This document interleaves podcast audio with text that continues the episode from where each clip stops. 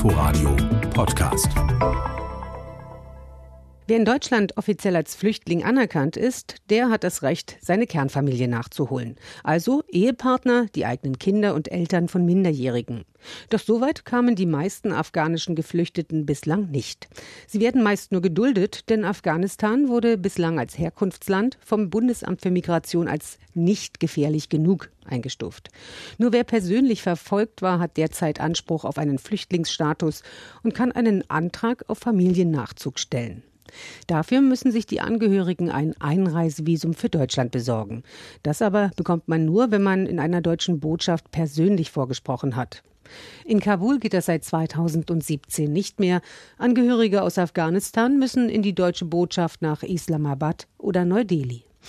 Das war schon vor der Rückkehr der Taliban nicht einfach. Mittlerweile ist es, erst recht für Frauen, geradezu unmöglich. Ohnehin musste man bislang ein bis zwei Jahre allein auf den Botschaftstermin warten. Im August standen nach Auskunft des Auswärtigen Amtes rund 4000 Afghanen auf den sogenannten Terminwartelisten der beiden Botschaften. Nun liegen viele Verfahren auf Eis. Nach Auskunft der Asylberatung der Arbeiterwohlfahrt Berlin Mitte gibt es seit dem 15. August einen Entscheidungsstopp bei der Bewertung von Asyl- und oder Nachzugsanträgen afghanischer Menschen. Mit dem Machtwechsel in Afghanistan wird eine Neubewertung der Gefährdungslage im Land erwartet. Damit hätten künftig vielleicht mehr afghanische Geflüchtete die Möglichkeit, ihre Familie nachzuholen. Wie allerdings die Angehörigen in die deutschen Botschaften nach Pakistan oder Indien kommen, bleibt ihnen weiterhin selbst überlassen.